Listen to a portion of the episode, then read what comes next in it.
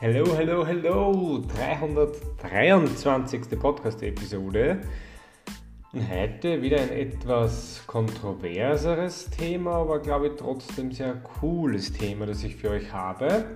Und zwar geht es um Convenience-Produkte. Und was meine ich mit Convenience jetzt da, oder was verstehe ich darunter?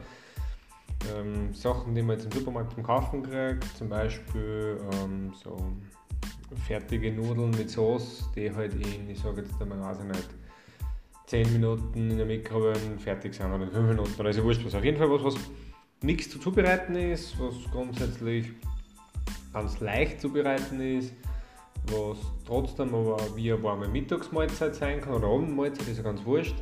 Und das quasi so kombiniert, dass ich sage, ich werde auch dementsprechend satt und es schmeckt. Also quasi halt alles convenient abgedeckt, sage ich jetzt mal.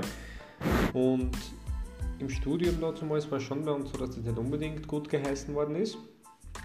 Ich habe aber mittlerweile da auch die andere Seite durchaus kennengelernt.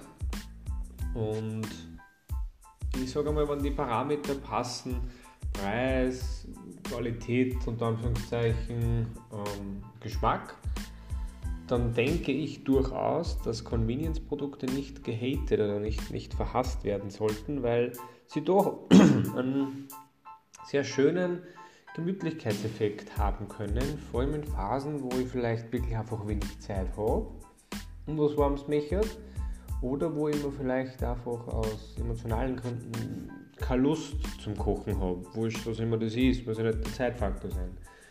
Und da kann ich dann mit so einem Meal trotzdem mein, meinen Hunger und meine, meine, meinen Gusto stillen, ohne dass irgendwie das aufgrund von ja, ähm, Überwindung oder sowas sein muss, dass ich sage, okay, ich muss jetzt kochen, damit ich überhaupt was Warmes habe oder ich muss aufs warme Essen verzichten und deswegen, ja.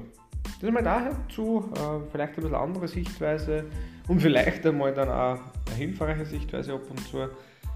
Kleiner Disclaimer, das heißt jetzt nicht, dass ich empfehle, oft Convenience-Produkte zu kaufen oder zu essen.